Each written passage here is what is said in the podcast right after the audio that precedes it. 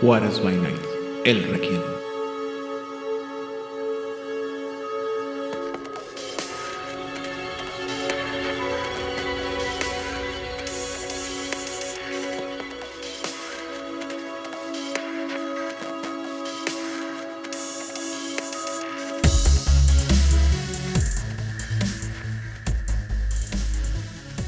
Bienvenidos a una sesión más de El Requiem aquí en Juárez by Night, donde siempre es de noche. Yo soy su anfitrión, Edan Rodríguez, y en esta ocasión dando continuidad al tema de la semana anterior, es decir, el tema de la Lancea et Sanctum, me encuentro acompañado primero que nada por el tiránico productor conquistador de las tierras tejanas y embajador plenipotenciario de este su canal, Vlad. Hoy James hola gente, hola a todos. Bendecidos sean. También estamos acompañados por la renuente conquistadora de las tierras regimontanas, este, de Feña en exilio, y también embajadora plenipotenciaria, la señorita Odil Clio. Lo que sucede cuando uno hace conquista, no queriéndolo hacer, es que la tierra donde va lo va a castigar de una manera terrible. Y por eso, a estas horas de la noche, estoy sin agua y a 40 grados centígrados. Dios mío.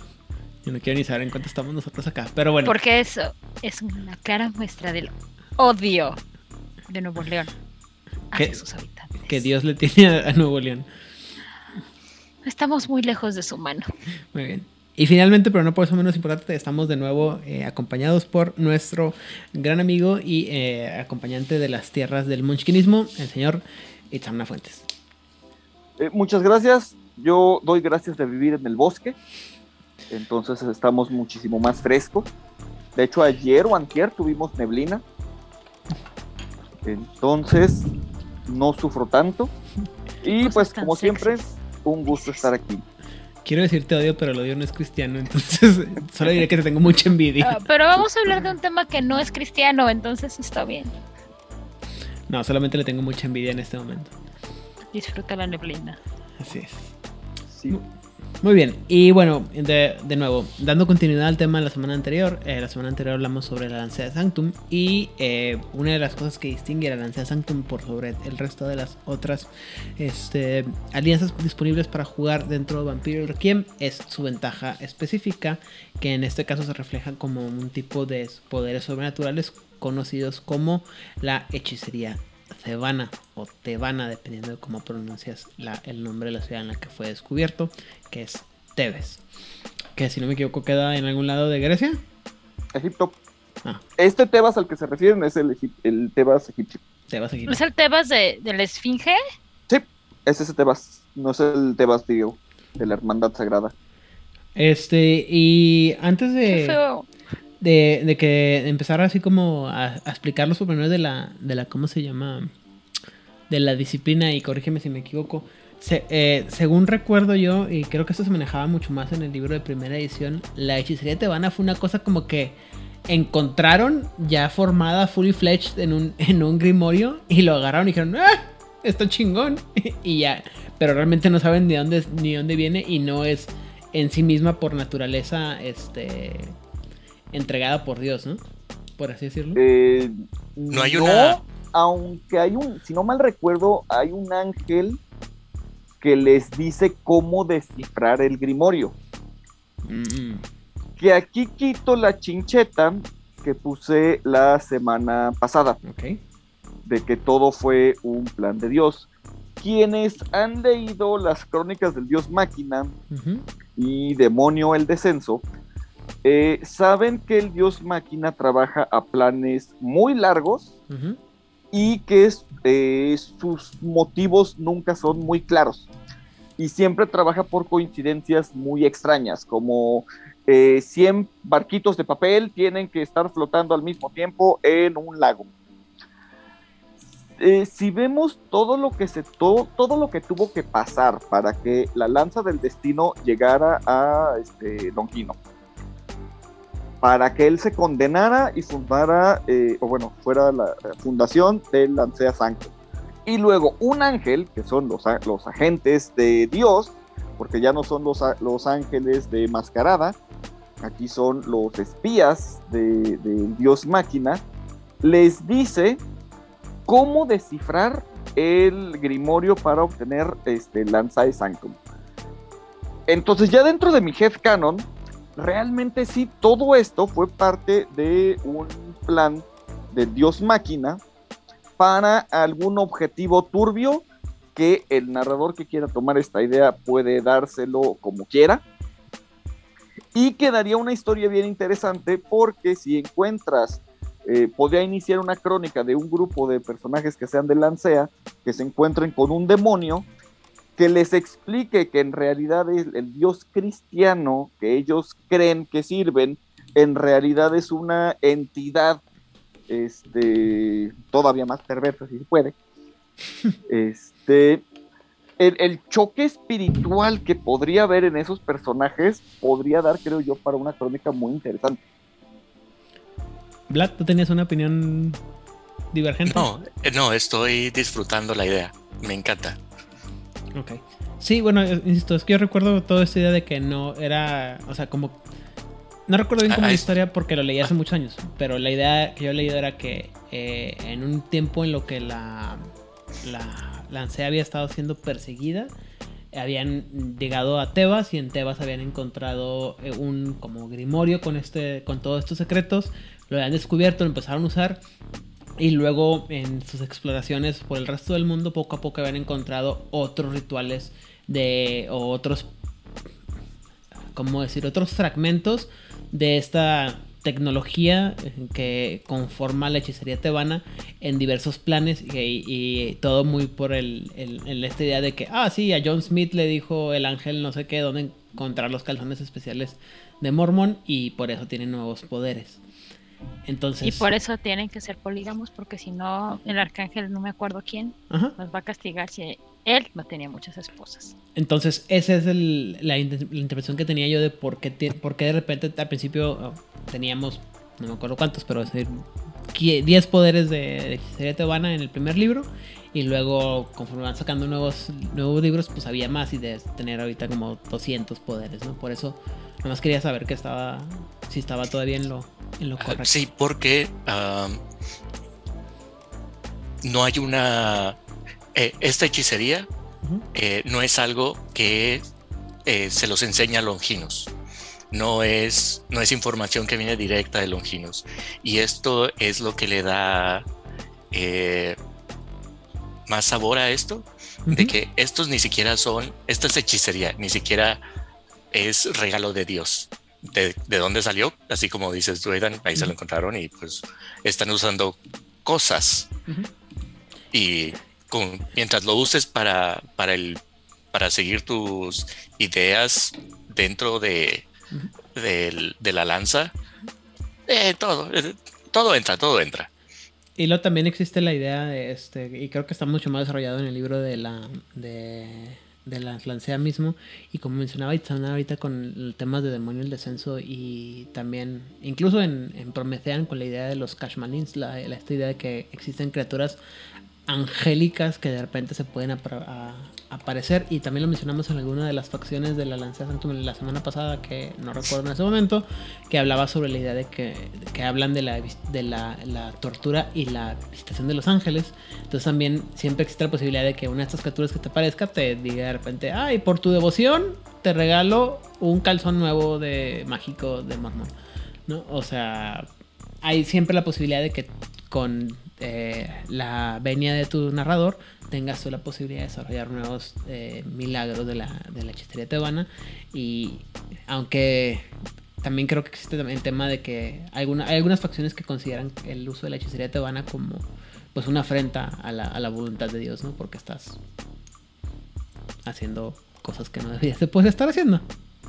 Y si tú te vas a poner de acuerdo con tu narrador para crear una nueva hechicería, un nuevo milagro oscuro, ponte, ponte creativo, busca nombres que tengan punch, que suenen bien acá, porque conforme vamos a ver durante las próximas horas, todos los poderes tienen nombres que podrían ser canciones de heavy metal. Así es. Así. Uy, y ahí, cumbia. Exacto, gracias.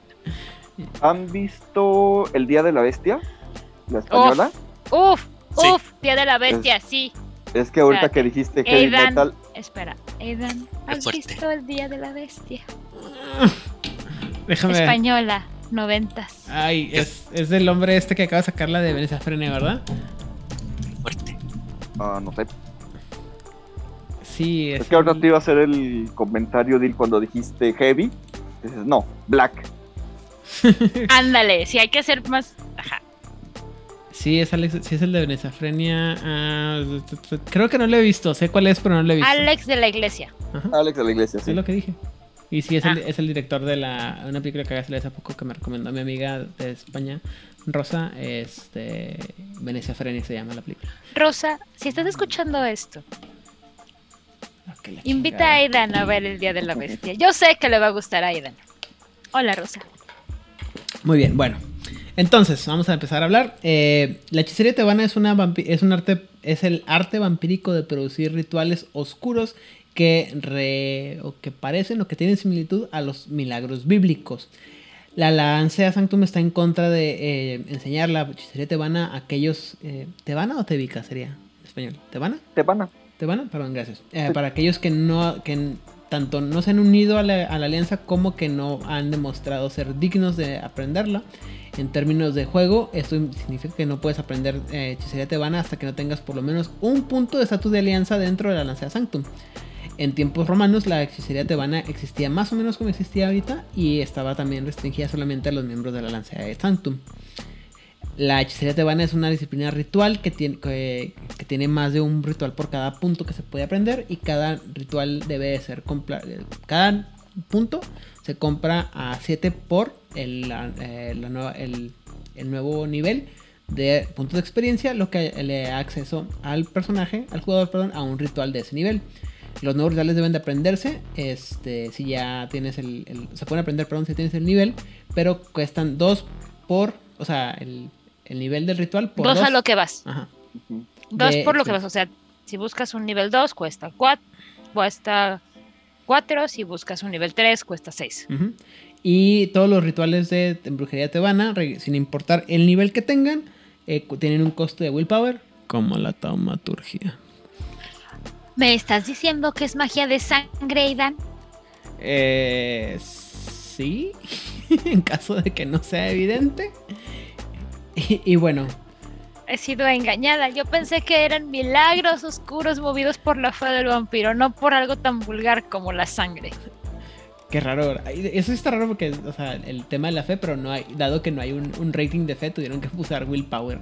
Bueno, eh, lo que sí es, como ya mencionamos, eh, hay, está dividida en varios, en varios niveles, de, del 1 al 5, y cada nivel puede, puede tener más de un ritual. Este, escogimos entre nosotros algunos de los que más nos parecían eh, agradables, algunos, algunos puntos pueden tener más que otros, más sin embargo la lista no es comprensiva. Sí, o sea, o sea, hay mucho más que pueden ver y algunos vienen en el libro, otros vienen en el Requiem, otros vienen en el Requiem segunda edición y, pueden encontrarlos por todos lados. Y como ya dijo Dale, pónganse creativos y busquen eh, la referencia más cercana en su biblioteca de black metal para que encuentren nombres adecuados para ellos. Donde Eh. van a encontrar este, esto es en el libro de Requiem, ya sea primera o segunda edición. Requiem, el Requiem de Roma o Requiem por Roma, Goals, el libro de Lancea, el libro de los nómadas, el libro de Coteris, Ancient Mysteries, Mundo de Tinieblas Chicago. Y así. Odil sacó toda la, toda la bibliografía. Muy bien. Entonces, vamos a empezar primero por el, los rituales del nivel o- 1. Otro tema importante, no solamente es gastar su willpower, algunos este, de estos niveles te van a pedir que hagas como pequeñas ofrendas, o sea, necesitan un, un ingrediente físico que obviamente está relacionado con lo que vas a hacer. Pueden ser cosas tan vulgares como un poco de tu sangre cortar para que hagas un poco de tu sangre o cosas tan tituales como vas a tomar un pedazo de metal y lo vas a tragar. Ok. Y pero está relacionado con lo que tienes que hacer. Es como un poco de magia simpática también. Odil, pero estamos hablando de Vampiro Requiem, no de, de, de Dungeons and Dragons. Tienen ingredientes físicos. No lo escribí yo. Ahí está en el libro. Para, no, Ofrenda. este, para que no se ¿Componentes qué? ¿Físicos? componentes, Somáticos pero y no verbales. totalmente son, ajá, pero no todos son verbales y no todos son, ajá. Muy bien. Bueno, entonces, eh, ¿alguien qué, qué ritual tenemos escogido para el nivel 1? Vamos en. ah, yo les voy a platicar primero. Ah, eh, a nivel 1, el, el ritual eh, se llama el cantar del pecador. Este ritual eh, hace que una persona, que alguien, confiese su pecado más reciente. Dice que lo coerciona, güey. O sea, te obliga a. Te confesar. obliga Lo a ah, pero aparte coerción, es una palabra fuertecita, ¿eh? Mm, detalles, pero no es- detalles. no es coerciona, más bien porque es compel. Es más como incentiva. Ah, bueno, es que donde tengo yo dice que. Es una- coerciona. es una es un es un poder eh, místico social en el que te atan con el lazo de la verdad y tienes que confesar tu último pecado. Eh, es muy divertido eh, en, el, en el juego eh, si eres un santificado que está buscando a quién, a quién lastimar. Con esto vas a encontrar a quién se merece ser castigado. No es lo mismo que en una conversación, por Espérate, ejemplo, aquí el- tengo una es importante. dime. Cuando yo estaba en quinto de primaria en la escuela de monjas, llegó un sacerdote y nos iba a confesar a todos los estudiantes de la escuela, porque era algo que tenía que hacerse, porque escuela de monjas. Yo tenía 10 años, estaba en la fila y es como de, ¿y qué le voy a confesar al padre? Ahí me tienes repasando los 10 pecados. Pues no. O, o sea, no, claramente yo, bueno, tal vez he mentido. Sí, sí, eso sí lo he hecho. Y llego con el padre y le pregunto, todo este show, Ave María, sin pecado concebida, dime, hija, tus pecados. Y yo, padre, es que tengo una duda. Di, sí, dime, ¿qué es un pecado? Uy. El padre, afortunadamente, que era de estos sacerdotes que sí tenían vocación de sacerdote y que sí entendían lo que era el sacerdocio y entendía que tenía una niña de 10 años enfrente, me volteé a ver con toda la paz del mundo. Dice, es todo lo que tú haces sabiendo que el resultado va a ser un daño para ti o para los demás. Me parece un- una definición muy adecuada Para, una niña todo- de para una 10 10 años. Sí. Ahora, teniendo en cuenta que los santificados no son buenas personas, al contrario, basándose en qué son- van a decir que es un pecado, perdón, porque muy siempre que yo lo leía era que es un pecado, lo va a entender quien hizo el ritual, No, quien lo está sufriendo, no, no, no. La persona a la que le estás aplicando el poder va a confesar lo que ellos consideran que ellos han cometido su pecado. Así que puedes, puedes encontrarte con alguien que es eh, muy perfecto y que cree que su pecado es que mi último pecado es que solamente le, dej- le dejé un dólar al- a la mesera en, de propina cuando me salí de, de- cenar. Una persona muy, muy buena considera que, que hizo mal con ello. O puedes, eh, puedes intentar sacar la confesión a un asesino serial y te confiesa que su pecado fue no haber limpiado la escena del crimen.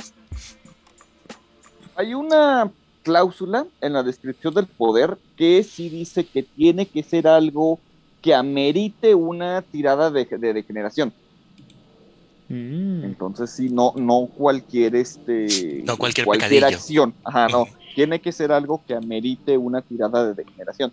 Que esas sí están muy estipuladas, este, o bueno, más o menos estipuladas en, en las mecánicas del juego.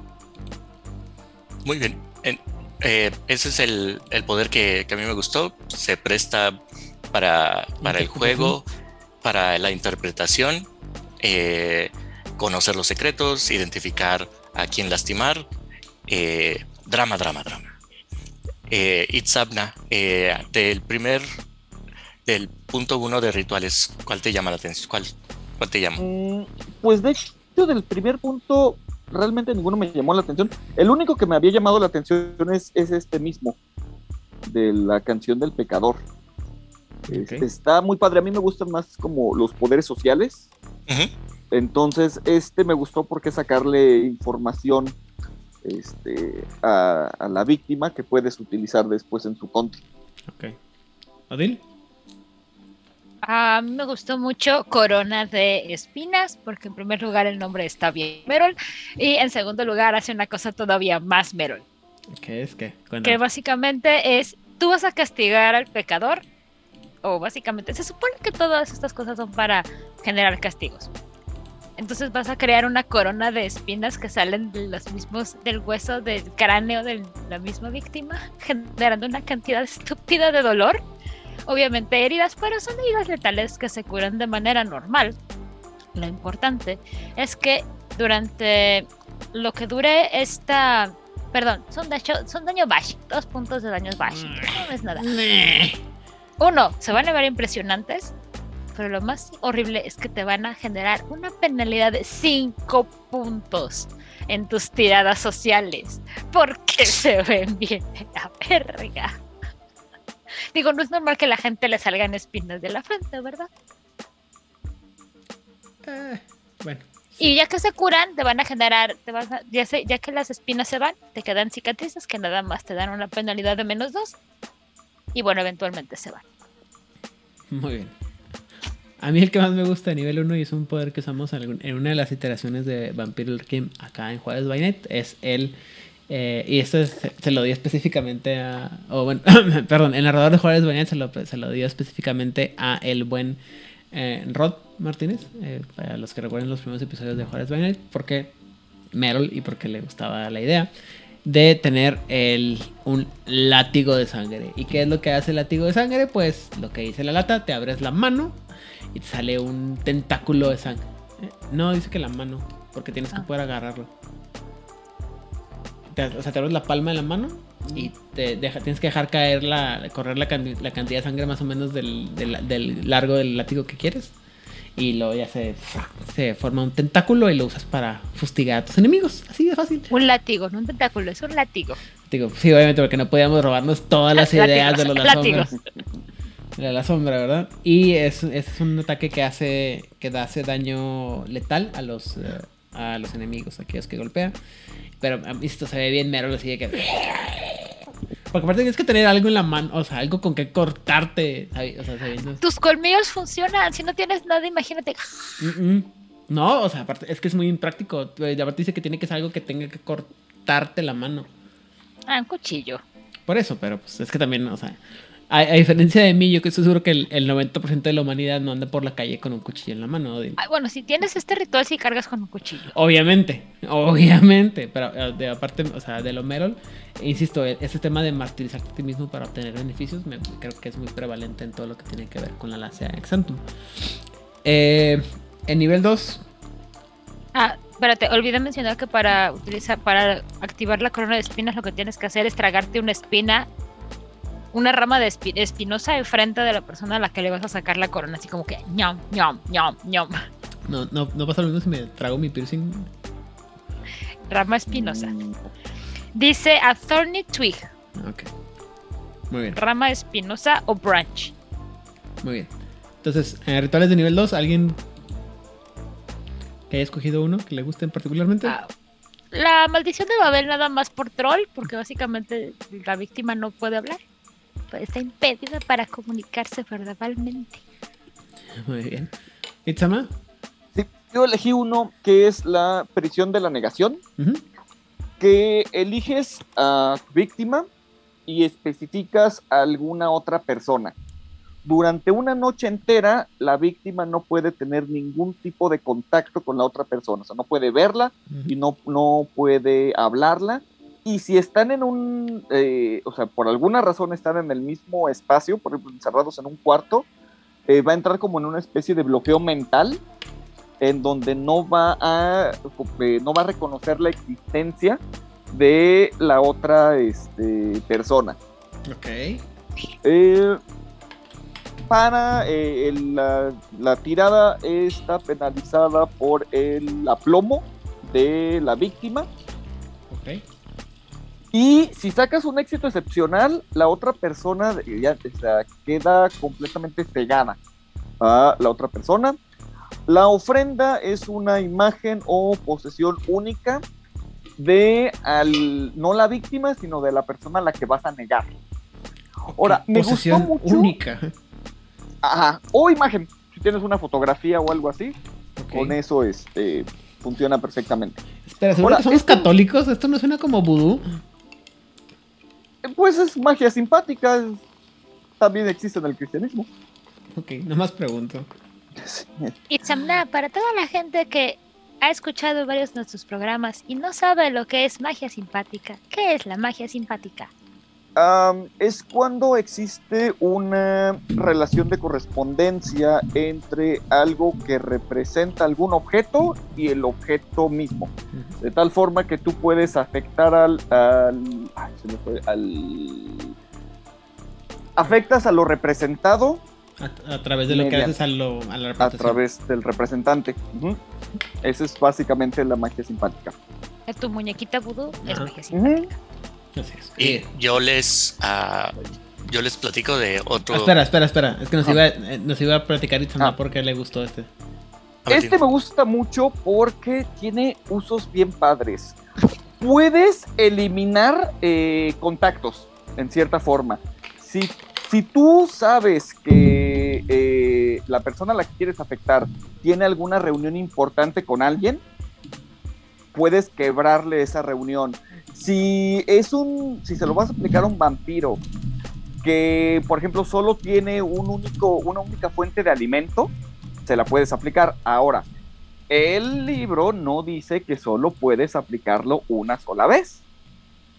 Por lo tanto, si tienes una buena fuerza de voluntad y te lo gastas y haces varios rituales en una sola noche, le impides al vampiro enemigo alimentarse.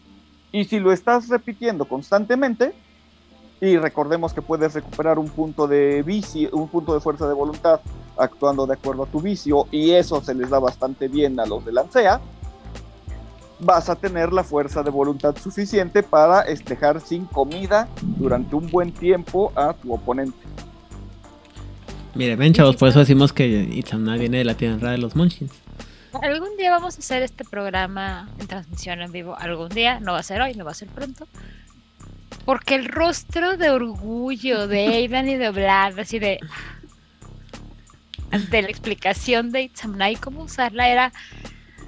Gana un puntito de glamour de así de. "Ah, ¡Qué buena idea! Muy bien. Vlad. eh, el otro nivel, nivel 2 del ritual, es la, la plaga del la plaga del mentiroso, la plaga de la mentira. Eh, es una chulada.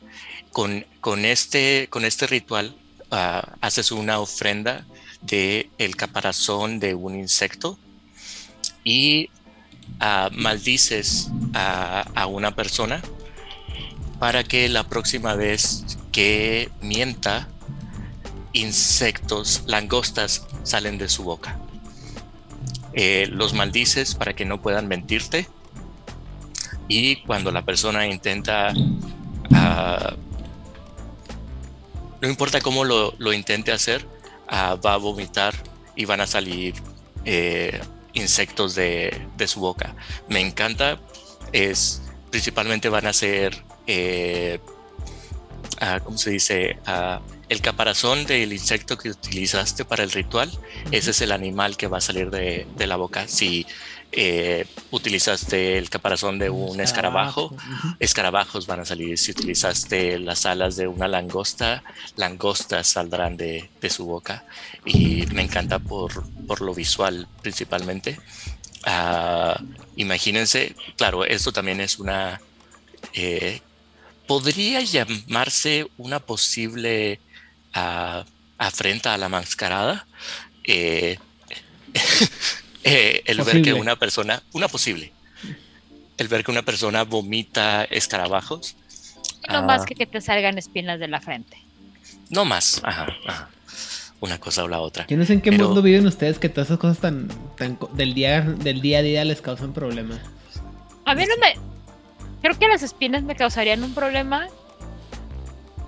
Y me causaría curiosidad saber así de cómo carajos entraron esos insectos en la boca de Sí. este güey. Se llama, es- bueno, las, las coronas espinas se llaman este body modifications. Son bien normales, todo el mundo lo hace. Se, se implantan pedacitos de, ¿cómo se llama? De silicón. y Ya. Ok. Y, bueno, esas son las ah, explicaciones. y hay gente del, del sur de México y de otros lados que les gusta comer insectos. O sea, Pero no te- vivo. Bueno, sí están vivos, pero no salen por nuestra boca. No salen volando. Vlad, no puedo cantar No. mis historias aquí, ¿verdad? No. Ok. Entonces, ¿Qué no ah, es por hacer? eso, es por eso que me, me gusta mucho este poder. Muy bien. Ah, A mí, eh, ¿ya, ya dijimos todos? Sí, ¿verdad? Sí. sí. Entonces, a mí me gusta el de El pájaro del pecado o el ave del pecado. Que básicamente dice que vas a crear un, una- un ave insustancial de las. de la. De las. de alguna. ¿cómo se llama? algún tejido o. alguna. algo de su. de la.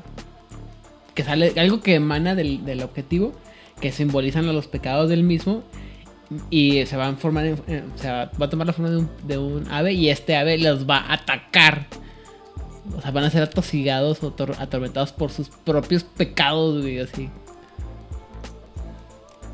En buen francés, el alma va a estar ching. El pájaro va a estar chingue y y jod.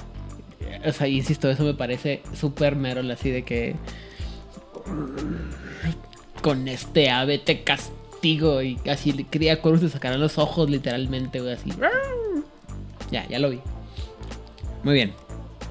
Nivel 3.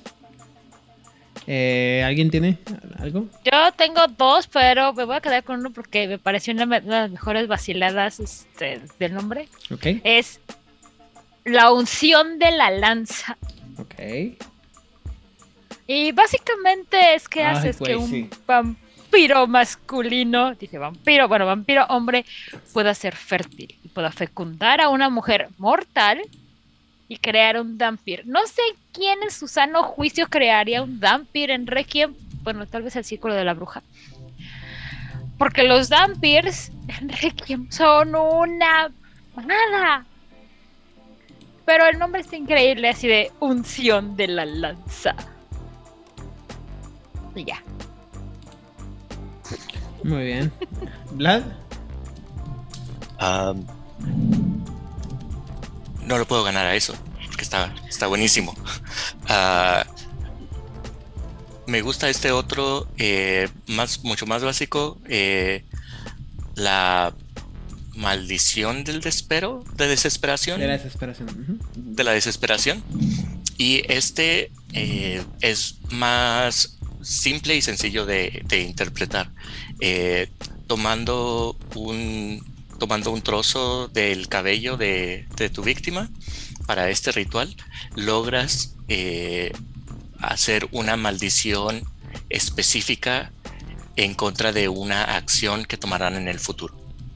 Ejemplo, esto es muy largo para explicar la próxima vez que, que entres en combate estás destinado a fallar.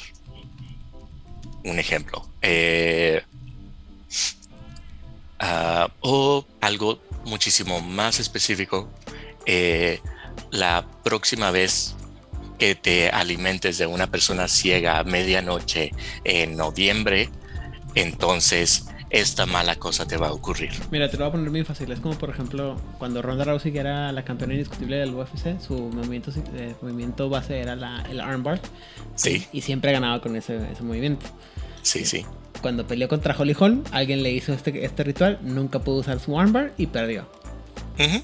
Así. Tenés. eh, Sí, esta es la. Ah, esta es la. O sea, evitas, a- Eh, evitas a la- alguien que la haga algo que tiene, que tiene una facilidad o que es, que es muy previsible que va a hacer y simplemente dices, no lo vas a poder hacer y se chingó. Así es. Y es, eh, las consecuencias de no poder hacer tal o cual acción, pues van a ser generalmente dramáticas o drásticas para tu, para tu Para el, personaje. para el jugador, sí. Para los. Para, para la historia. Una maldición. eh, ¿Cómo se dice? Clásica. Muy bien.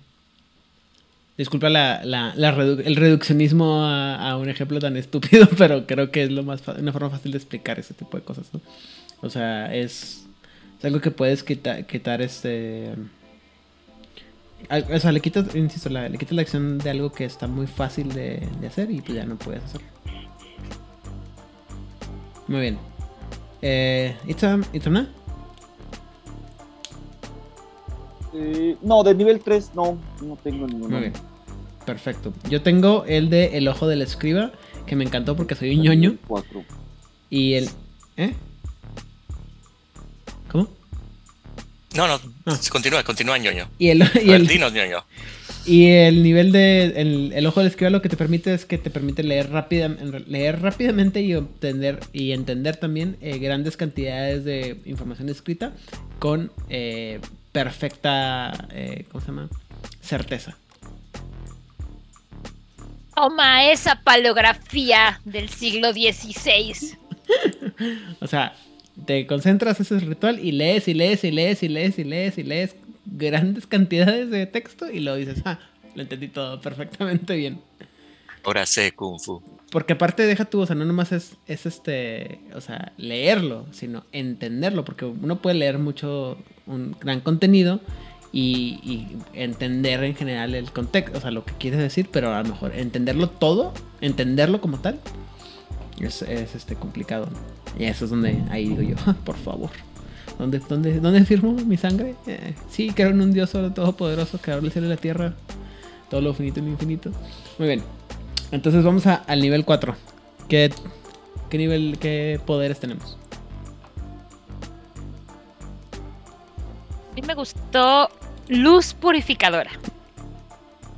Que básicamente lo que hace es que vas a expel am, sí, expeler espíritus que están poseyendo a la víctima, así como de ¡fua!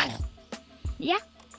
Pero dice que le das, le das poder a una fuente de luz para expeler espíritus poseídos. poseedores. Esto, esto de- me estás diciendo que esto es un poder de exorcismo. Ajá. Sí. Te atrás Satanás con la luz de, de mi Dios. Ajá. Damn. Pero está bien chido porque lo puedes hacer con cualquier fuente de luz, güey. Entonces puedes agarrar así como que. Tu hasta- lamparita del celular. The power of Christ compels you. O una buena lámpara, o una vela, o sea, o cualquier cosa que emita luz. Tan creativamente perversas como se puedan poner con eso. Tan mundano como tú quieras escuchar. Hacerlo o. o Aquí está tan- mi frasco con luciérnagas. Sal, Satanás. Sí, sí, me encanta. Y Sabna, cuéntanos. Um, yo elegí uno que se llama La canción de la presa, Ujú. que marcas un lugar y va a empezar a atraer gente. Eh, gente que esté como caminando, que no tenga algún lugar hacia dónde ir, que esté, diríamos, por aquí vagando simplemente. Y va a entrar hacia el recinto que tú marcaste. Y durante el resto de la noche va a quedar ahí deambulando este como de daydreaming. Este y va a perder completamente la noción del tiempo lo cual significa que tú puedes alimentarte libremente. O sea ni- no se va a dar cuenta cuando tú la muerdas y bebas su sangre entonces, eso está muy padre porque eh, en términos de mecánica te dice que cada punto de hechicería tebana te cuenta como un éxito en las tiradas para alimentarte. Y si yo fuera capitalista, que no lo soy, pero a veces uno tiene que pensar así, esto significa que tú tienes un terreno, un... ¿Mande? Munchkin. Ah, sí soy Munchkin, eso sí, pero no capitalista, por lo que voy a decir. Itzamna Sí. podrá ser, pero nunca capitalista. Sí, sí, sí, sí, sí. Este, tienes un terreno de casa idóneo para rentarlo. O para conseguir poder o conseguir favores. Sobre todo, por ejemplo, si tú eres un Nosferatu que tienen un poco más dificultades para cazar, tienes un terreno propicio en donde eh, un grupo de vampiros se pueden alimentar fácilmente y que te dan favores. Ok. Cuéntame más, este día me gusta. Así de que Eh, ¿Has encontrado inversionistas? Eh, No por el momento, pero. ¿Has escuchado hablar Eh. de WeWork? sí. ah, Aidan, ah, vas tú primero para el nivel 4. A lo mejor estamos pensando en el mismo. Dame un segundito. Este, el que yo pensé para este nivel se llama la lanza de la fe, que dice que, que permite que el, el invocante o el invocador, perdón, use la fuerza de su fe como una arma letal. La verdad es que no puse a leer los detalles específicos, simplemente lo, lo asumí que se refería a que entre, o sea, que pudieras usar el, el nivel que tengas de hechicería tebana como un arma letal. O sea, ¿me explico? Sí, sí. Ah, que tu fe te fortalece y te da bonus. Todo lo puedo en eh, Cristo que me fortalece. No, tal cual es una lanza. ¿Qué? ¿Literal? ¿Qué? Son lanzas, lanzas, lanzas. Ajá. O sea, de la nada La sí. víctima más cerca al hechicero sufre daño letal igual al número de éxitos de tu. de, de- de que activaste. La siguiente, un daño menos. Espera, espera, espera, espera. A ver. Y así hasta que ya se acabaron visualicemos. Visualicemos, así como si fuera esto anime. Grito. Eh, Y no me patri. fe, Y no me patri. y no me patri. Y me aparecen lanzas flotando. Eh, eh, tal vez estoy visualizando sufre mal. daño, no dice exactamente cómo lo sufre. Supongo que dependerá de cada narrador y cada jugador, Ah, pero dice. El primer, el primer, este, el primero sufre un daño. Digo, puedes coger una sola víctima o varias víctimas, Ok. Pero si fueran varias, la primera sufre todos los daños. Y, e igual, daños letales igual al número de éxitos de tu tirada. La siguiente uno menos, la siguiente uno menos, y así hasta que se acaban tus, tus tiradas. Pues es una espada, es una arma que se va desgastando con cada golpe, pero si puedes La invocar. defensa y la armadura no ayudan a la víctima. Chingate esa mamá. Muy bien, muy bien. Y no tienen que estar alineadas. Ah, mira qué cosa. O sea, sí puedes así como que. Chingazo para ti, chingazo para acá, chingazo para acá. Así. La herida de cada uno de los objetivos se ve exactamente como si la víctima hubiera sido ah, golpeada o pierced, picada. Perforada. Ajá, con- como si fuera una. Como si lo hubiera picado una, Una lanza, lanza. lo hubiera cortado una lanza. Sí, sí. Pues, está muy, Muy bien. bien. Está bien padre. ¿Te- Eh, ¿Es lo que estás el- pensando o venías otra? No, no, tenía la siguiente. ¿Cuál? Eh, ¿Estigmata? estigmata, que es lo que el nombre, el nombre indica, eh, utilizando un crucifijo como la fuente de tu- eh, la, lo que vas a utilizar para tu ritual. Haces tu ritual y ah, le causas estigmata a tu, a tu víctima. Eh, le causas heridas en las manos, en los pies, en el costado eh, y pierden y pierden sangre y cuando este poder se activa el crucifijo que tenías en la mano para hacer el ritual se vuelve cenizas. ¿Los pies cuentan como una sola? No, los pies, digo, Es que dice, dice de los cinco, de las cinco heridas de, Cristo. Entonces serían una en, una en cada mano, una en cada pie. La corona de espinas son cinco, pero también la, y el costado. el costado. La lanza. No estás enmuteada, Odil. El estado no fue generado por la cruz. Los estigmas de Cristo son generados, fueron los generados Tampoco por la, la cruz. corona de espinas. Bueno, el punto es que temáticamente entra, temáticamente entra en, en la iconografía de, de la Alianza de la Lanza y quiero am, Ah, y como dato importante, está mal. Los estigmas no deberían de ser en la palma de la mano. deberían de ser en, Si hubiera caído la en- chingada. Deberían de ser en la muñeca, arribita. O sea, tienes, la tienes tu mano, tienes tu muñeca y justo en donde se unen el radio y el cúbito, ahí va el clavo. Ahí iba el clavo, porque si lo pones en la muñeca, el peso se suelta y se cae la persona. Realmente los amarraban. O sea, dato perfectamente inútil. La crucifixión era una tortura larga. Si tú pones tus brazos en cruz, lo que va a pasar es que te vas a morir as- asfixiado lentamente porque tus pulmones no van a tener la capacidad de inflarse y te vas a morir asfixiado lentamente. Usualmente solo los amarraban, clavaban solo a los delincuentes peores porque el maldito clavo iba justo en donde están todas tus terminales nerviosas entre el rado y el cúbito y duele un montón. No me duele imaginármelo. Además, les ponían una tablita donde van los pies porque se podían levantar, ya podías respirar bien y ese movimiento de subir y bajar, el clavito raspaba. Sí, los romanos eran unos desgraciados, por si no les había quedado claro.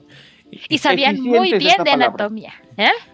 Eficientes es la palabra. Eran eficientes, eficaces y desgraciados. Eh, Como, como dice el meme, ¿qué parte de las cruces te les hace, qué parte de la historia de Cristo les hace pensar que le gustan las cruces?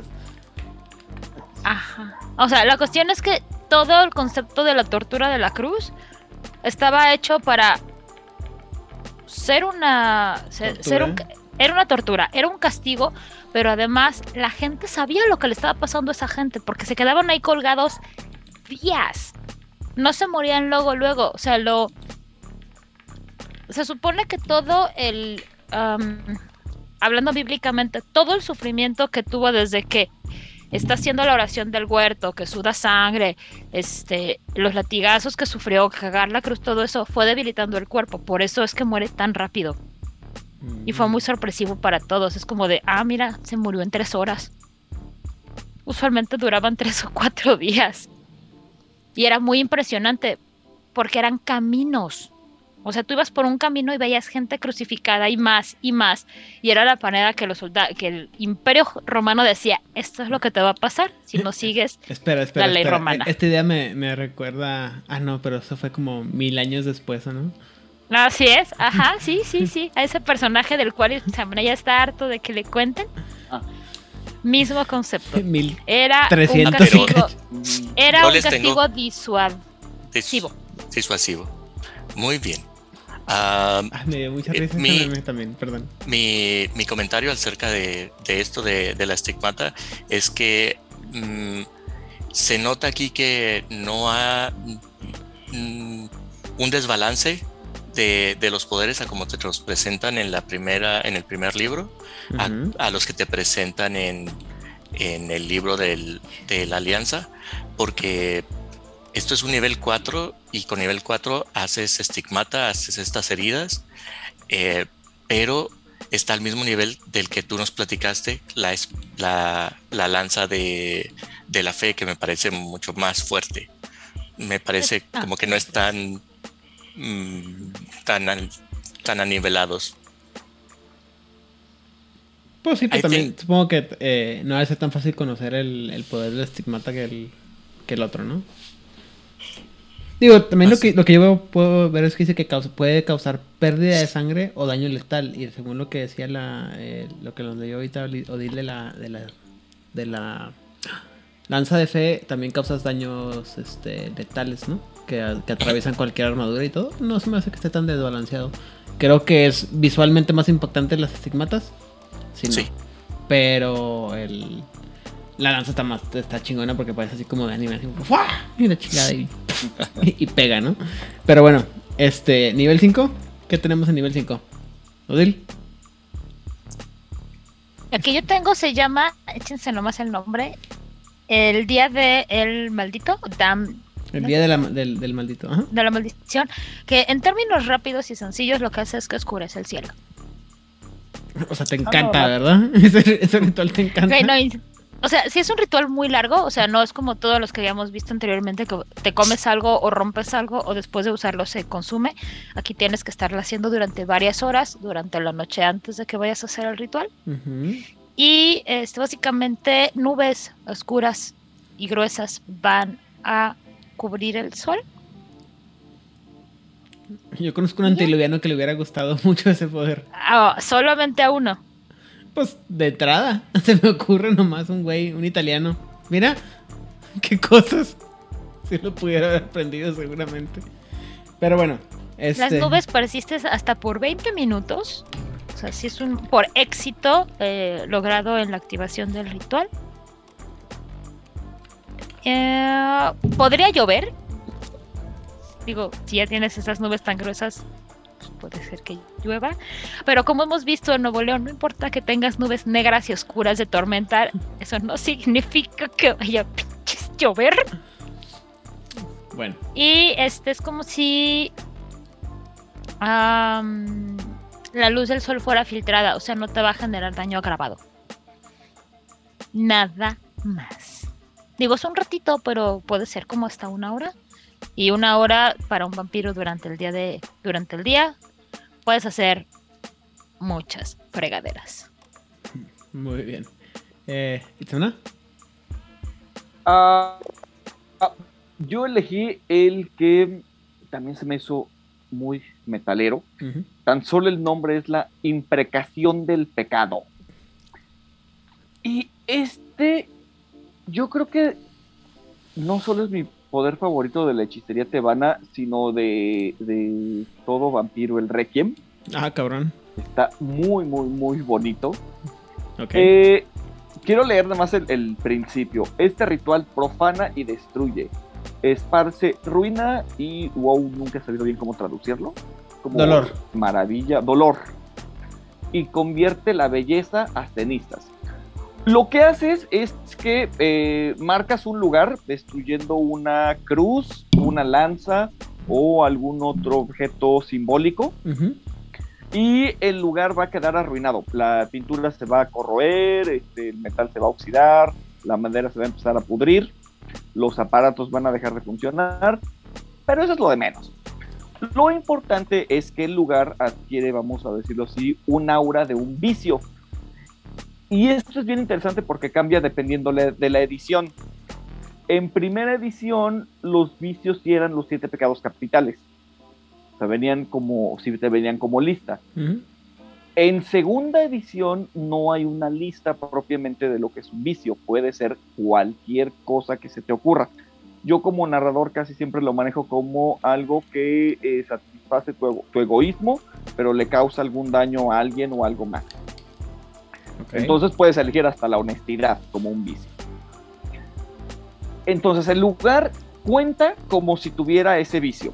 Eh, En mi Si mesa, alguien- perdón, en mi mesa poníamos como que el vicio en segunda edición era algo que tu personaje no puede evitar hacer y que le va a arruinar algo. O sea, mm, por ejemplo, me gusta. Lobo. Lobo de DC no puede evitar cumplir su palabra. O sea, sí es todo un caos y demás, pero si Lobo te promete algo, lo va a cumplir. Ese es su vicio, su palabra. Por ejemplo. No sé por qué ahí sería como difícil distinguirlo de la virtud. Porque la virtud también es algo que. Digo, nada, está peleado que, sea, la, que sea lo bueno. mismo, ¿no? O sea, al Es final que del día. con el vicio es que te va, es contraproducente potencialmente para ti, o sea, no va a ser a la larga algo positivo para tu personaje. Yo lo manejo al revés. Porque eh, en mi experiencia, los jugadores generalmente no quieren jugar sus virtudes. Y solo quieren este, jugar los vicios. Entonces, eh, o bueno, como la virtud te da más punto de, más fuerza de voluntad, porque la virtud te, permite recuperar todo lo que gastaste, no falta el listo que te dice, ah, mi virtud es este darla, este, ser honesto y digo la verdad en cualquier momento y no me importa, ¿no? Entonces yo manejo la virtud como que la virtud es la que te afecta porque estás sacrificándote para que sí tenga ese costo y que de recuperar toda la fuerza de voluntad. Y el vicio lo manejo como que es algo más egoísta, es algo que sí eh, te, te da un beneficio a ti, pero perjudicas a alguien o algo más. Pero bueno, podemos tener una, toda una discusión sobre este, la naturaleza del, vir- del vicio y la virtud En en otro ocasión. momento. Aquí lo que hace este poder es que cuando alguien entra al lugar que fue desacrado, eh, va a sentirse compelido a actuar de acuerdo a ese vicio. Que de hecho, tan solo por 10 minutos que tú pases ahí, o sea, vas a adquirir el vicio como si fuera tuyo. Entonces, si lo cumples, recuperas el punto de fuerza de voluntad. Pero no puedes no cumplirlo, tienes que hacer, eh, eh, te sientes obligado. Y si no lo puedes cumplir ahí, en el momento en el que salgas lo vas a poder, lo vas a tener que ir a cumplir. Y generalmente estos vicios van a implicar una tirada de degeneración. Y esto, niños, es la forma más fácil de eliminar a un personaje sin tener que mover absolutamente un dedo. O sea, haces un picadero. ¿Sí? Haces que se mate solo. Bueno, que, que, que si es humano que quede completamente, no me acuerdo el nombre que le dan, pero que llegue a moralidad de cero. Y si es vampiro, que se vuelva un basail. Un white. un white, perdón. Y lo puedes estar repitiendo. O sea, porque le, se satisface una vez que adquiere ese, eh, ese punto de voluntad por satisfacer el vicio. Pero a la noche, a la siguiente noche, a la, cuando vuelva a entrar, le va a volver a afectar. Una pregunta, Itzuna. Este, tú, eh, quien entra a este espacio va a ganar el vicio que esté impregnado en este lugar. Pero es, como suyo, así permanentemente te Es- cambia el vicio. No, no, no. Tiene dos vicios ahora. El suyo y el que le da el lugar. Pierde ¿Qué? el lugar. Sí, No, Y lo pierdes cuando lo cumples. Pero entonces. ¿Mande? eh, lo pierdes cuando lo, cuando lo cumples, dices, ¿no? cuando lo cumples. Pero en mientras tanto tienes- a entrar, Tienes esta. Estas doble pulsión, ¿no? Estas doble, dos, este. ajá. sí, pues impulsos de negativos, por así decirlo, que te, que te están compeliendo a comportarte. O sea, el chiste es ese, o sea, que estás sumándole maldad a tu personaje. Y si lo aplicas en el refugio de alguien más, Uf. ya lo fregaste. Consejos de vida del tío Itzuna. Sí, muy- Vlad. Ah, como, así como ah, Jesucristo transformó el agua en vino, Ajá. en nivel 5 puedes acceder a este mismo poder de transubstas, Transubstanciación. subtra- Transubstanciación. transubstanciación. Eso. Eso. Perfecto. Eh, eh, necesitas una. En este ritual necesitas eh, ofrecer una gota de oro líquido y esto te permite eh, transformar una, una sustancia en otra. Así como puedes transformar el agua en sangre, ah, puedes transformar una rama en una serpiente, puedes a, pon- eh, a una persona en un pilar de sal. eh, el, El agua en sangre. agua, en- sí, sí. Vitae, eh, todo, no hay límite. Bueno, sí hay límite. O sea, el límite es, puedes transformar todo lo que sea eh, de tamaño menor al tuyo. No puedes transformar un edificio, no puedes transformar una casa, un auto. Algo más o menos, algo de menor tamaño que el tuyo y tampoco puedes transformar a un hombre lobo en un perro. O sea, no, no vamos tan lejos. Pero el poder es en sí es O sea, pero si tu, Esto persona- es- si tu personaje es la, la roca, güey, pues, o sea, pues cualquier cosa de tamaño es un chingo, ¿no? sí, sí, sí. La roca, Luferriño, este, La montaña. Giant. Sí, el- el- sí, la montaña. Eh, los hermanos de la montaña. los altos. sí. Eh, ah, y también eh, lo, es- esto es, eh, si esto lo estuvieran haciendo los magos, esto sería una magia, ¿cómo se dice? Bule- Vulgar. Ridículamente vulgar. Como mentarle la madre a alguien el 10 de mayo. Sí, sí, eh, es, una, es una afrenta a la realidad, es una afrenta a la mascarada. No sé, no sé Es- si. No sé si la comparación es correcta, pero sería como una. Este, magia venal, ¿no? O sea, es, es tan vulgar que es pecado, güey. Sí, sí. Eh, sin embargo, los efectos no son, eh, ¿cómo se dice? No, lo- Permanentes. permanentes. Al, cuando salga el sol de la siguiente mañana, la cosa que transformaste regresa a su estado original. Así, sin embargo, si transformaste a alguien, decidiste transformar a alguien en una escultura de hielo y le quebraste los brazos, a la mañana siguiente se transformará en una persona sin brazos y desangrándose. Pues es, es muy fuerte este poder. Me parece es magia vulgar, es magia Venal, penal, es penal, esto es, es una bofetada a la realidad, es, es muy fuerte, es, esto es una mentada de madre, esto es, es muy fuerte, no, no tengo, me falta, Faltan descriptivos para. ¿Cuáles faltan fueron los, descriptivos. ¿Cuáles fueron los, este, ustedes seguro se acuerdan mejor que yo, este, cuando Moisés llega con el faraón, con Ramsés II, según el texto bíblico, se realizan varias cosas, ¿no? La primera sí es como que convierte su bastón en una serpiente, que se come a las serpientes que crearon los... Sí. Y también el agua en, el, el agua en, El en agua, sangre. bueno, eso sí fue, pero todo el charcotote, todo el, la mitad del Nilo, creo que la convirtió en sangre o algo así. Sí, ¿Qué más pasó? Este, bueno, las plagas, las langostas, El eclipse.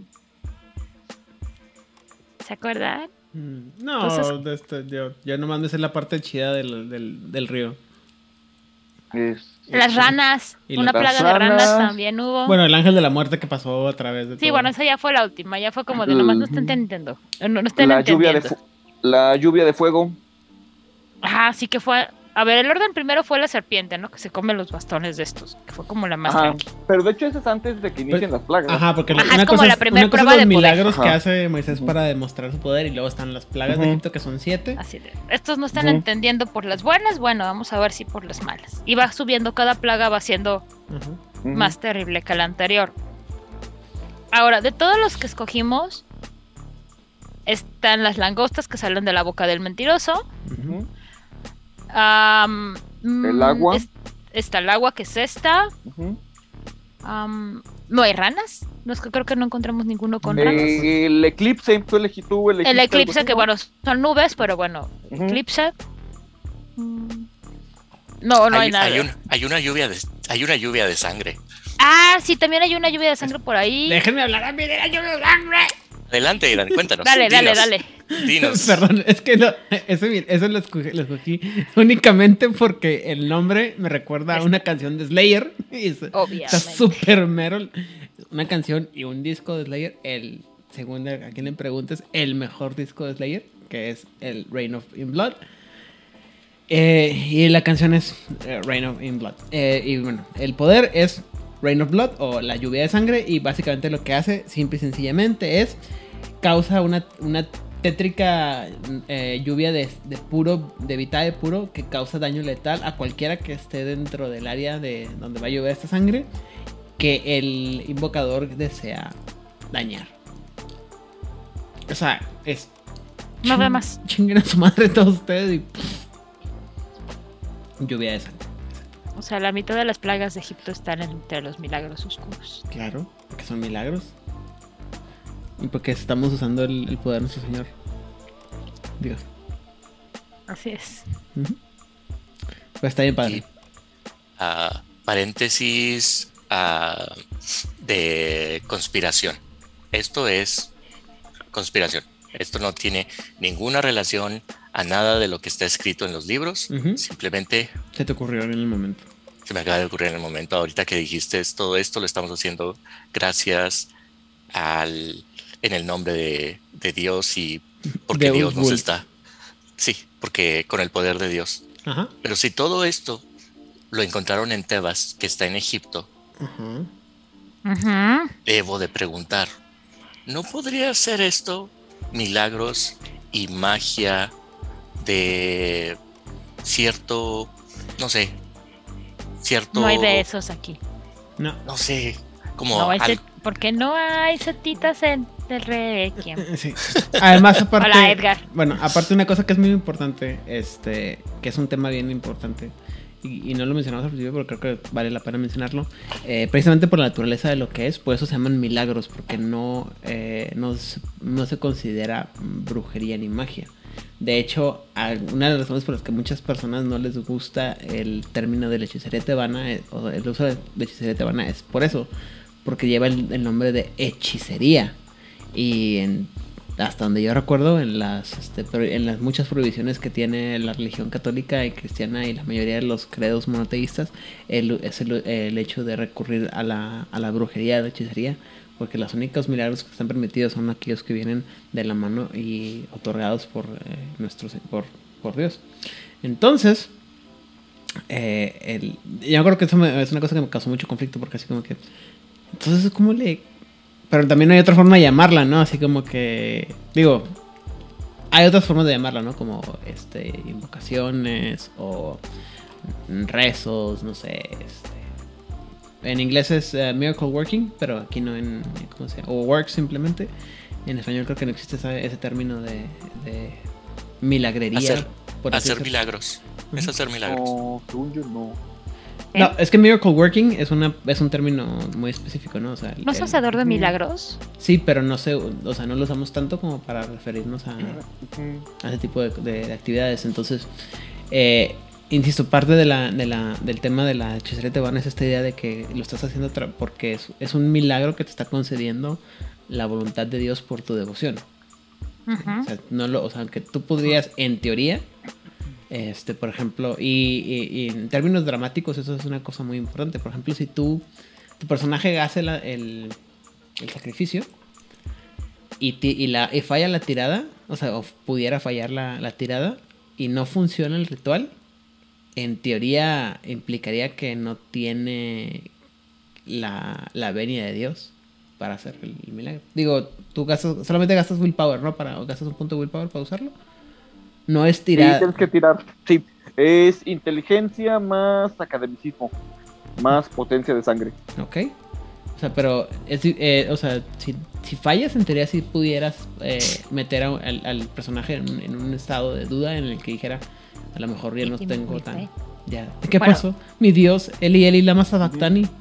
A ver, las 10 plagas de Egipto fueron la- en orden. La primera fue la conversión del agua en sangre. Ajá. La segunda fue la invasión de ranas. La tercera fueron la plaga de piojos y mosquitos. ¿A qué, qué molesto? Pues la sí, cuatro sí- de moscas. La cinco la peste del ganado donde pues se murieron las vaquitas. Ah, sí. Las seis fueron úlceras. Eh, Las siete lluvia de fuego y granizo. fue- siete, fue- la- espera, ¿es, es la canción de Ricky Martin? Fuego con... No, fuego de día, nieve de noche. Ah, no sé, tal vez. Ah, ok, me rompes el corazón. Eh, I'm sorry. Luego, ocho langostos y saltamontes. Que es lo mismo. Um, no sé, no Las veo diferencias entomológicas entre una langosta y, una, y un saltamontes Bueno. es mínima. La nueve fueron tinieblas. Ajá.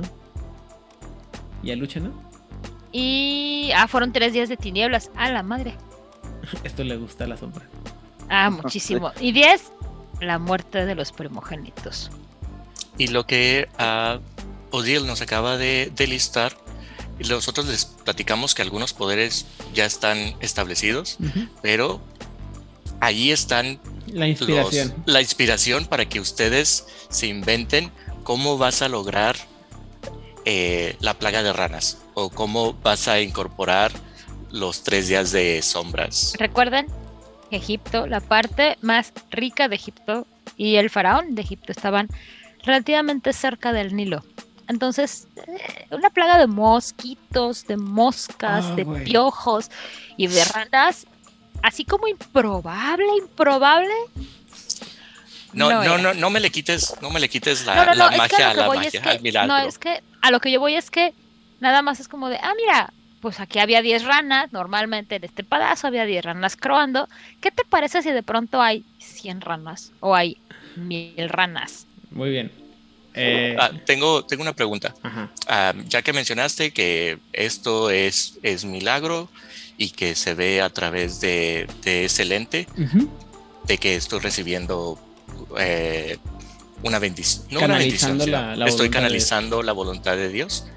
Ah, ¿cómo, cómo vemos, cómo ven los santificados a, a alguien que está haciendo un ritual que no es de los que ellos dicen estos son los buenos? Por ejemplo, ven a unos paganos por allá, no sé, en un círculo bailando alrededor de la cabeza de un cerdo, eh, eh, cantándole a, a una a una, a una diosa que ni siquiera... La Pachamama. A la Pachamama. ¿Cómo, cómo verían? ¿Qué, qué, qué se les ocurre? ¿Cómo lo verían? Hasta donde yo recuerdo es parte del punto central de la, de la, ¿cómo se llama? Ah, de la, de la trama de del conflicto entre los, este, los miembros de la, de la alianza, de la lancea, contra los miembros del, uh, del círculo. círculo por, y de la orden también. Y de la orden de Dracul, porque dicen, no, es que lo que estás haciendo no es divino, güey, está mal, o sea, y por un lado es así como que, güey, o sea, como te vería cualquier amigo eh, ortodoxo, católico, cristiano, cuando te ve hablando de, estos temas de brujería y magia negra, ¿no? Que dices, que no mames, porque estás, o sea, porque estás hablando de esos temas, ¿no? Pero también por otro lado es así como que, güey, no importa, güey. algunos, o sea, sí me tocó ver, no me acuerdo dónde lo vi, un personaje que decía, pues me vale madre, güey, porque al final del día tus poderes no son tan poderosos como los que me da mi Dios. Y al final del día lo único que estás haciendo es que estás, estás, tratando de imitar el, poder que tiene Dios. Y como el Croak y el, y el, ¿cómo se llama? Y el... los espinas, no. Los espirales, ¿no? Los espirales no se, no, no se, no se hacen tanto overlap. Es así como que la muestra de que los poderes de ellos son mucho más grandes que los de. Ok. Pero no. También de repente hay unos que dices tú de Croc tú, oh su puta madre, güey. O de. O las que, ver. algunas espinas. Que veremos en él. Ajá. También algunas espirales de la hora cual dices tú. ¿Estás seguro que tienes tú el más poder, güey? Porque están cabrones, güey. Eso es algo muy interesante porque en el momento que tú, tomas tú tomas a alguien que hace milagros oscuros de, de, de, este, de Lancea y tomas a alguien de la Ordo y tomas a alguien del Círculo y supongamos que como que comparan poderes del mismo nivel, obviamente van a ser sus egos los que se están peleando ahí de no, pues yo tengo más fuerza, mi, mi dios es más fuerte que tu diosa, mi ciencia puede más que sus dioses y demás. A nivel sistema, potencialmente van a ser o lo mismo o muy parejo. Y te da para hacer discusiones muy sabrosas entre los personajes, pues que te puedan dar una trama muy rica de... Y sí, sí, o sea, tal vez dudas de fe para el de la lanza, o tal vez el de la horda diga, tal vez no todo es ciencia y si hay algo más allá de lo que yo puedo comprobar who knows, ya dependerá de cada crónica, pero eso es lo interesante de estos que vamos a empezar a ver cada vez aquí. El, el espacio que te da para tus crónicas de es que mi dios es más fuerte que tu dios. Ah, vamos a tirar dados y veamos nuestros poderes. Y no me acuerdo si lo, no lo menciona, pero hay un aspecto que dice que sí puedes, por ejemplo, o sea, nada, nada impide que tú como este como suplicante, si de repente te puedes ver lo que hace un círculo de la anciana y, él, y así como que, oye, este, Chuyito tira paro, ¿no? O sea, dame, dame un poder similar y de repente, ¡ah! Te aparece un. Te, visita un angelito y te dice: Hola, soy el nombre, el ángel Bastiel y. Te traigo un nuevo ritual, güey. Te, trajo, te traigo ropa interior mágica nueva. Itzana, ¿tienes alguna otra opinión sobre este tema? Este. Mm, me, gusta mucho esta. La, historia de. Ah, que por cierto, antes me acordé. Ya encontré el nombre del ángel que dice cómo descifrar el grimorio. Es Amoniel. Ah, ok. Este. Me gusta mucho la historia de cómo lo descubren. Los poderes están muy padres. Eh, tanto de forma muy Munchkin como a nivel interpretativo. Está muy interesante. Eh, esto que comenta Vlad es interesante. Yo quisiera tener una mesa con jugadores que se van a poner a tener discusiones teológicas sobre la naturaleza del poder. Este, desafortunadamente no es mi realidad, pero, este, pero sí da para historias muy buenas. Sobre todo si, si se quiere hacer una historia más centrada en la parte espiritual y no tanto en la parte política, porque para la política pues tienes al movimiento cartiano y al Invictus pero si quieres como esta parte de cuál es el sentido de la existencia de un vampiro eh, y que esto se refleja muy bien, porque algo que se ve es que realmente los, los poderes sí reflejan muy bien el tema del, del lancea.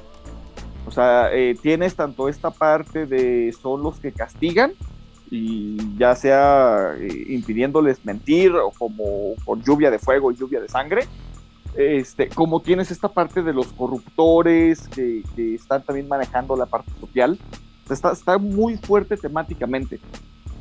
Entonces, eso me gusta mucho y puede dar para historias muy interesantes. Y si tienes otro jugador que sea del Círculo de la Bruja o de la Ordo Dracul, se pueden dar ahí cuestiones temáticas bien interesantes. En donde el Ordo Dracul le diga, por ejemplo, esto de la corona de espinas, que diga, oye, espérate, pero eso científicamente no es posible, ¿no? Y que él diga, pues, a mí tu ciencia no me importa, ¿no? Mi Dios me dice que sí se puede. Y eso, ese tipo de discusiones pueden ser muy interesantes y enriquecer mucho una mesa. Ok. Odil, opiniones finales sobre. Me encanta que son. son muy true. Son muy Merol. Porque insisto, como dije la semana pasada, la gente creo, lo dije, este programa no me acuerdo. La gente cree que Lancea son muchos y aburridos y que nada más están ahí rezando el Padre Nuestro y así de, Padre, Padre, perdón, perdón. No, sí están bien malitos de su cabeza y es como de, a ver, a ver, a ver, la letra con sangre entra y, ah, estás muy arrepentido, muy bien. Vas a, vas a caminar de rodillas durante tres kilómetros de aquí hasta allá pidiendo perdón si realmente tu este arrepentimiento es sincero. Entonces es, dale, dale, Aiden. ¿Está, diciendo que la blanquea es lo que pasaría si a Chabelita le diera superpoderes? Así es. Muy bien, continúa. Entonces, este, o sea, desde que ves el nombre de los poderes en cada uno de los niveles y lo que hacen, son muy coherentes en todo eso. En algún momento fui a un, concierto de, de un Requiem y estaba una chica a la que yo conocía junto a mí. Y es como de, es que no entiendo qué dicen. Y yo, pues en la parte de arriba están, está la letra traducida del Requiem, porque todos los Requiem son misas pues, de difuntos en latín. Y empieza a ver lo que significa. Y mi amiga, mi. Esta chica era o es muy true, super true, así de true. Ajá, así de true, gracias. Y entonces se pone a secretarse con su amiga en ese momento de, es que está bien padre porque está no sé qué, ¿por qué no lo han hecho metal? Y yo, pues porque si hay como 25 mil versiones de los Requiems en metal, hasta yo lo sé y no me gusta el metal. Porque están bien épicas y están bien rudas. Entonces, ustedes dejen seguir como, como en tobogán. Diviértanse, pónganse todos los trus, agarran todos los estoperoles que quieran, todas las cadenas, todo el cuero, todos los látigos y empiezan a, agarrar nombres de canciones de sus bandas favoritas e inventanse rituales. Muy bien. Los discos de dark metal y black metal son el límite. Creo que hay muchos. Uy, sí. Este, Vlad. ¿Cuántos programas llevas de, eso, Aidan? No tantos como quisiera. A lo que, lo que yo puedo agregar es que, ah, como, como han escuchado, la sutileza no es lo suyo, ¿ok? a, niveles altos, la sutileza no, no es tebana. Eh, y como eh, hice, hice, mención, ah, son, son dramáticos, muy impresionantes, ofrecen visuales muy, muy icónicos. Uh, muy coloridos y también uh, afrentas a la realidad y afrentas a la mascarada. Eh, siendo una, herramienta tan fuerte, me parece ah, apropiado que también corras el riesgo que cada vez que lo utilizas, alguien pueda, alguien tiene que, que, decir qué está pasando aquí. Como como la persona que se pone a vomitar escarabajos cuando intenta mentir eh, en la calle. Todo ese tipo de, detalles eh, a la hora de que ustedes estén narrando y lo estén utilizando en su mesa. Eh, todos estos son oportunidades para, para que haya consecuencias y le agregue eh, complejidad a, sus mesas y a sus juegos. Si les gusta, claro. Si, si, si les gusta tomar estas, estas acciones, eh, yo recomiendo eso, que acciones tan, tan grandes y graves pueden llegar a tener ah, consecuencias mm, para que tenga el peso tan fuerte de lo que estás haciendo y que no se sienta como que, ah, claro, soy, soy un eh, enviado de Dios y por eso tengo estos superpoderes y me siento invencible. Mm, a mí me gusta siempre recordarle a los a quien está jugando y al personaje de que va a haber consecuencias a hacer algo tan tan fuerte. Y yo quiero mencionar algo y es que aparte del Invictus, la alianza, la segunda alianza que más apoya la mascarada es el Lancea Sanctum. Entonces, el que tenga estos milagros oscuros que sean tan blatantemente rompedores de la mascarada hace que quien los use tenga que ser muy discreto en su uso, porque el hecho de usarlos rompe la mascarada y eso, dentro de todas las cosas deleznables y horribles que puede hacer un santificado, eso sí es un pecado. El Ansea sí considera un pecado grave el que un vampiro rompa la mascarada. Ok. Por mi parte me parece, insisto, que es muy temático. Creo que la parte más a resaltar es, sí, como dicen mis compañeros, lo sé. Eh, lo que puedes hacer con los milagros oscuros es muy evidente, muy obvio, muy, muy en contra de la realidad. Es un pecado venal en contra de la realidad. Pero también no se le da a cualquiera y no todo el mundo va a poder hacerlo. Este, voy a hacer mucho hincapié en el hecho de que siento que el, el que no pudieras funcionar un, hacer funcionar un ritual de esto debería meterte duda en tu personaje y eh, sobre tu fe o la fe que tuviera tu personaje. Y también, insisto, creo que es, un, es temáticamente un tema que debería explorarse porque, eh, al igual que en la realidad, eh, a la gente que tiene ese nivel de devoción en el que puede canalizar y hacer cosas que el resto de las personas no podemos hacer normalmente, como una interpretación o un aspecto de su fe, son raras y son muy, son muy extrañas. Sí, eh, es, definitivamente es la, la ventaja que tiene la, la, alianza ante otras cosas o ante otras sectas, pero eso no implica que sea la que esté dispuesto para todos, insisto, como en la vida real. Eh, hay, hay historias para aventar para arriba que también pueden servir de inspiraciones sobre lo que puedes hacer cuando tu fe tiene un nivel de, de rango o un nivel no quisiera decir un nivel, cuando tu fe se expresa de manera más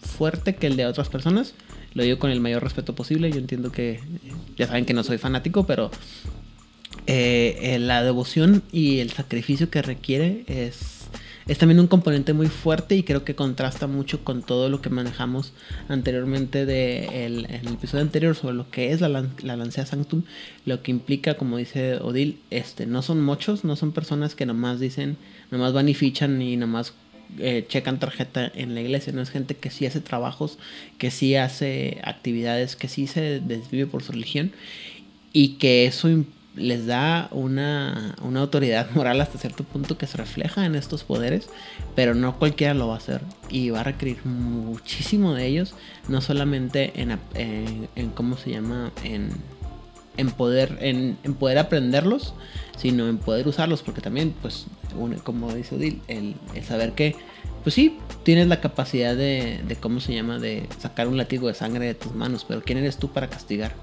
a alguien más?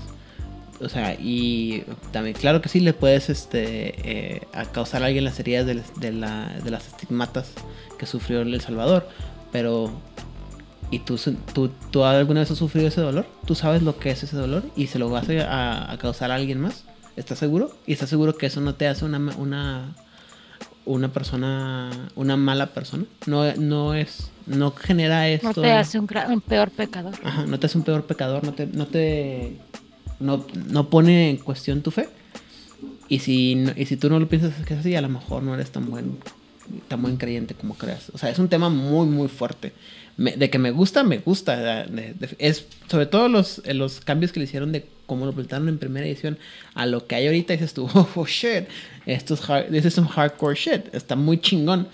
Pero eh, hay cosas muy pesadas que y temas de juego que se pierden y que como diría, como dijo ahorita Itzamna, me gustaría que fuera la realidad de mis mesas, tristemente así no es así, pero eh, no solamente el, el ver que alguien más puede hacer otra cosa o algo parecido, es qué implica para mí el usarlas, cómo los aprendí, qué, qué- qué estoy dejando de mí perder en cada vez que las uso sobre ellas, ¿no? Eh, ot- otra vez, la, eh, hasta donde yo entiendo, la piedad y la compasión son de las virtudes más grandes que puede tener un, un- un católico o un cristiano. Y muchos de estos poderes no tienen nada que ver con la compasión y la piedad, al contrario. Las tres virtudes cardinales dentro del catolicismo son fe, esperanza y caridad. Eh, y si no las tienes, o sea, yo que estás, si, si actúas de una manera, este, sí, está bien, Dios trabaja de maneras misteriosas, pero también no trabaja de maneras sádicas, güey, o sea, discúlpame, ¿no? Eh, estoy tratando de defender el- un punto de no me, no me contradigas tanto. Pero bueno, en fin, a mí me encanta, está chingona, este, no es mi favorita, definitivamente, porque niño de arqueto de los noventas, pero... El niño especial. Pero de que está chingona, está chingona. Y bueno, eh, si no tenemos ya ninguna otra opinión, y ya para terminar este episodio, que yo pensé que iba a ser mucho más corto, pero no. Eh, Itzamna, saludos y redes sociales. Eh, saludos al buen Master Edge, a los de Avalon Roll en general, a Pepe. A ver qué día se hace un crossover de Vampiro Hombre Lobo para poder este compararlos, este, crear una abominación perfecta. Muy bien. Este, y redes sociales me encuentran en Facebook como Itzamna Fuentes. Generalmente comparto cosas de ciencia y de artes aéreas. Y en TikTok no me acuerdo cómo estoy, pero creo que estoy como Itzamna Fuentes, que también generalmente comparto mis eh, peripecias en las artes aéreas. Muy bien. Vladimir. Los saludos a mis amigos de Fortaleza, de Sao Paulo, eh, Instagram, a Santos by Night. Eh, gracias a todos por eh, escuchar otro de nuestros episodios y recuerden, eh, si quieren saber más de las referencias que hemos hecho a Mascarada, tenemos episodios para ello y si quieren aprender más, si tienes compañeros compañeras que quieren aprender acerca del mundo de Vampiro el Requiem, ah, compártanos.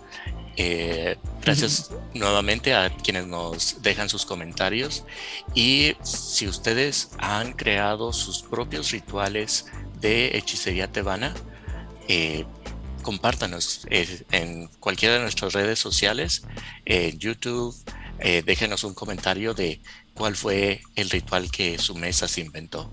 Nos, nos encantaría conocer ah, cómo, cómo lo están haciendo en, en diferentes mesas.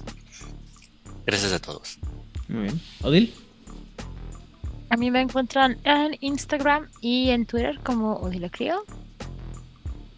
Y quiero mandar muchos, muchos saludos a nuestra querida Sofía, a nuestro querido Edgar, a nuestro querido Oliver. Los extrañamos mucho por acá. Ojalá algún día regresen de donde sea que estén. Yo solamente espero que no sea el abismo, porque entonces, quién sabe qué pase. Mandar saludos a, Julio, a Hammer, a Camarilla México, a Latinoamérica y a todos los que se toman horas de su semana para escucharnos, dejarnos comentarios. Muchísimas gracias, que tengan una excelente y piadosa semana.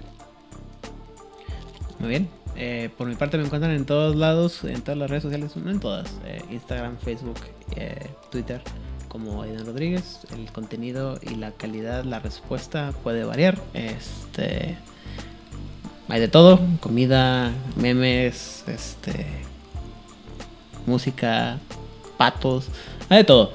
Este, eh, eso ahí no, eh, tardo en contestar de repente, perdónenme. Y ah, saludos a la gente de siempre, Web Web Latinoamérica, Camarilla México, este, Corona Roll, Masterface, Jugador Casual, Mochilas Chasm, eh, y toda la demás gente que nos permite este, publicar nuestra promoción de nuestro programa para que llegue cada vez a más, a más personas. En Argentina, la gente de La Voz de Angan, Las Voces del Under, Secretos Oscuros y El Circo de Medianoche. En Chile, a Oscar Guerrero y toda la gente de eh, Chile en Tinieblas. Y en España, toda la gente de La Frecuencia, Rosa, Damián y David.